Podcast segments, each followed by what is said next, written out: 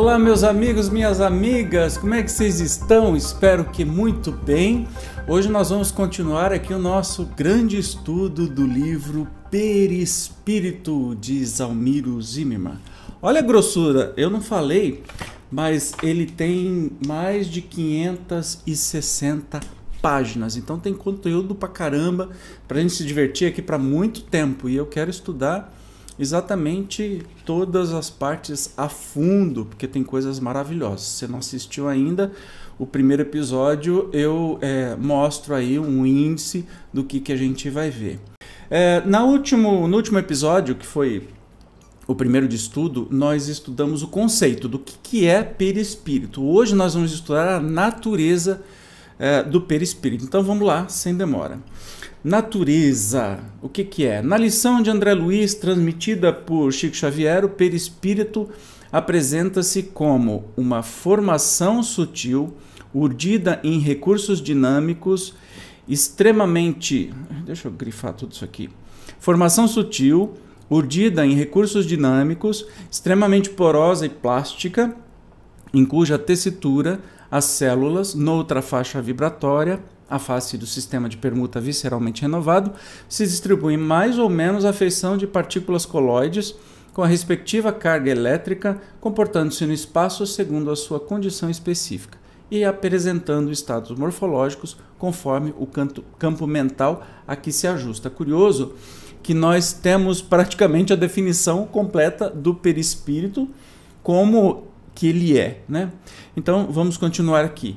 É lícito conceber-se que o perispírito, ao menos para os espíritos ligados à crosta terrestre, possa ser o resultado da aglutinação da energia cósmica matriz, fluido cósmico, adequada à natureza de nosso planeta, sobre um campo originado da própria extensão energética da alma, a força espiritual, comportando-se depois dessa agregação como uma estrutura de categoria eletromagnética de ordem física, pois e formando um envoltório conhecido como corpo da alma, necessário, insubstituível e perene, já de textura definida como material, embora tão sutil que os espíritos da codificação usaram o termo semi-material para utilizá-los. É que, naturalmente, os espíritos encontraram, ao tempo de Kardec, como hoje ainda aconteceria, dificuldade em expressar seu pensamento quando falam semi-material, por falta de termos apropriados. Mas sabe-se agora que a matéria é afinal uma forma, ou, se quiser, um estado ou fase da energia. Luz coagulada, aqui termo lindo, na magnífica expressão atualmente em voga, resultante principalmente da constatação de que, no nível quântico das partículas subatômicas, a matéria a rigor é constituída por campos de energia específicos, significando, pois, no caso, que as moléculas, complexos agregados de matéria, são, na realidade, campos de energia que se especializa de acordo com os fatores determinantes. Tudo é energia e o nosso corpo espiritual, assim como o nosso corpo físico, também são energia. Aqui nós temos uma, uma descrição né, sobre o corpo espiritual, o perispírito, que é um corpo físico, sim, mas menos denso. Quando os espíritos dizem até usam o termo, cadê aqui? É, semi-material é só para a gente ter uma ideia, especialmente quando foi cunhado esse termo, né? É, que a gente tinha um, a, a, ciência muito menos evoluída. Então, é, e ele, ele, tem esse termo lindo aqui, luz coagulada, né? Tudo é energia. Então, o corpo sutil, é, o corpo perispiritual é energia também. Ora, tal como a luz, a matéria vibra. Quanto maior a frequência da vibração, menos densa ou sutil será. Eu costumo dar um exemplo muito claro assim uh, sobre a vibração. Para começo de conversa, nós, é, no corpo físico, a gente acha assim, vamos, vamos dizer, um, uma pessoa cumprimentando a outra, o toque, o abraço, o sentir o nosso corpo, né? A gente tem essa sensação de que ah, isso é material, isso é físico. Então, se você for estudar, nós somos compostos por átomos, certo? É, este negócio assim, de colocar uma mão com a outra, de sentir a matéria, é ilusório, porque assim, o que nós estamos vendo são átomos que estão se repelindo. Como a gente pega ímã e coloca nos polos, no mesmo polo do ímã, por exemplo, ele se repele, né? é, é justamente isso que acontece. Tem essa energia. Então nós somos feitos por energia, por vibração. Aqui é uma vibração muito mais lenta, digamos assim, que dá essa percepção de mundo físico. Quanto mais rápida for essa vibração, mais sutil vai ser o nosso corpo. Então, o perispírito é um corpo mais sutil do que o corpo físico, porque ele, a sua energia está em, seus átomos estão em vibração muito mais acelerada do que os átomos que conhecemos. Tem-se então que o perispírito, designado pelos espíritos como constituído de matéria sutil, assim se apresenta porque necessariamente vibra numa frequência mais elevada, vou colocar aqui, vibra numa frequência mais elevada que a do corpo físico.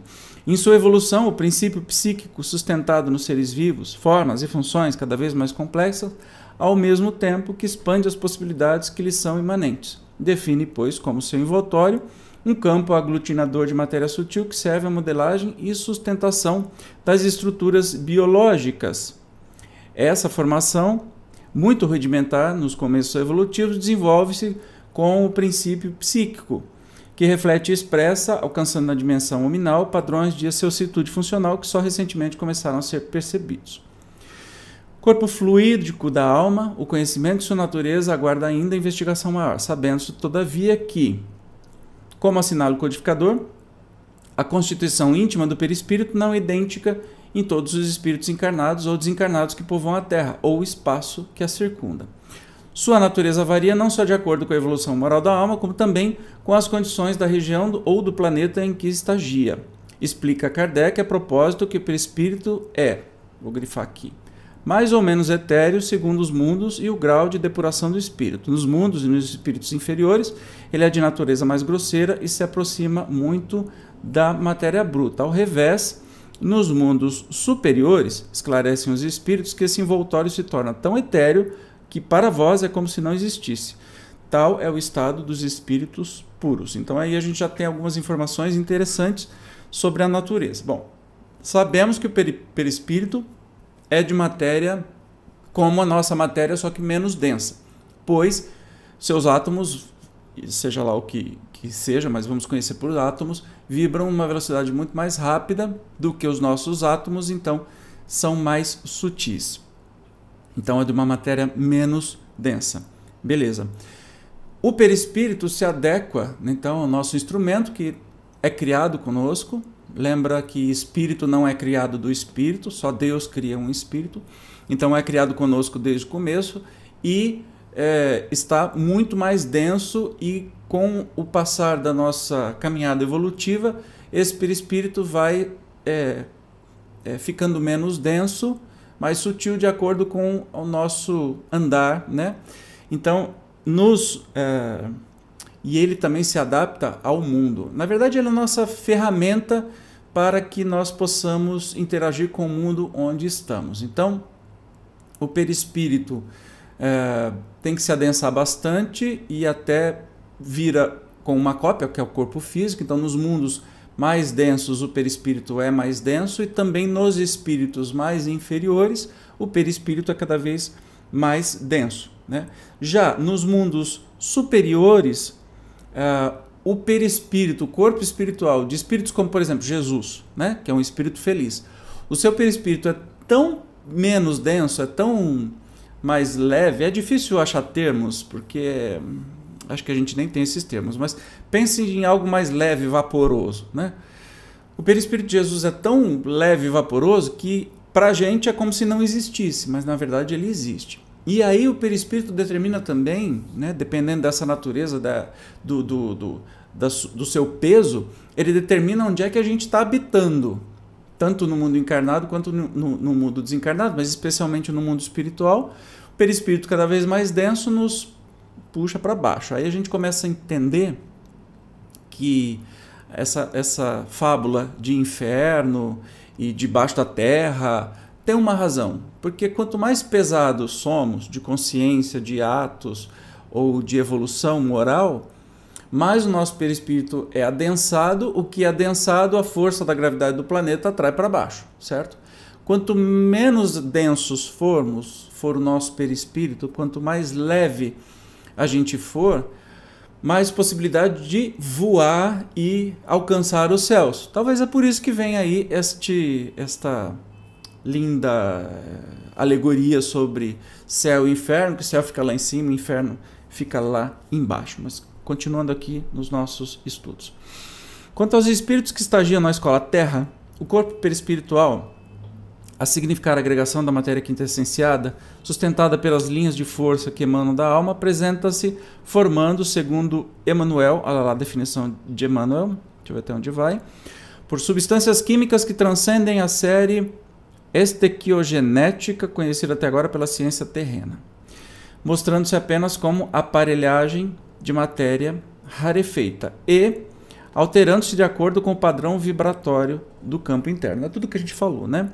Por isso, nas almas superiores, essa substância que as envolve pode apresentar admiráveis características de tenuidade, luminosidade, enquanto que nas mentes primitivas, como salienta Emmanuel, semelhante vestidura se caracteriza pela feição pastosa, verdadeira continuação do corpo físico, ainda animalizado ou enfermiço.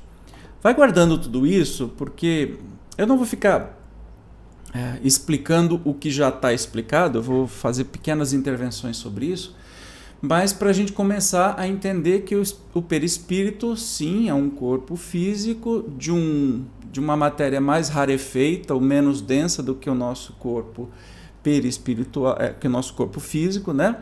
É, e que é mais ou menos denso de acordo com a nossa evolução, na nossa caminhada evolutiva, uh, ou o planeta e ou o planeta e o mundo que a gente tem que encarnar. Por exemplo, Jesus, um espírito puro desde a criação da Terra. Nós estamos falando de 4,6 bilhões de anos atrás. Então ele já era um espírito puro. O que, que Jesus tem a mais do que nós?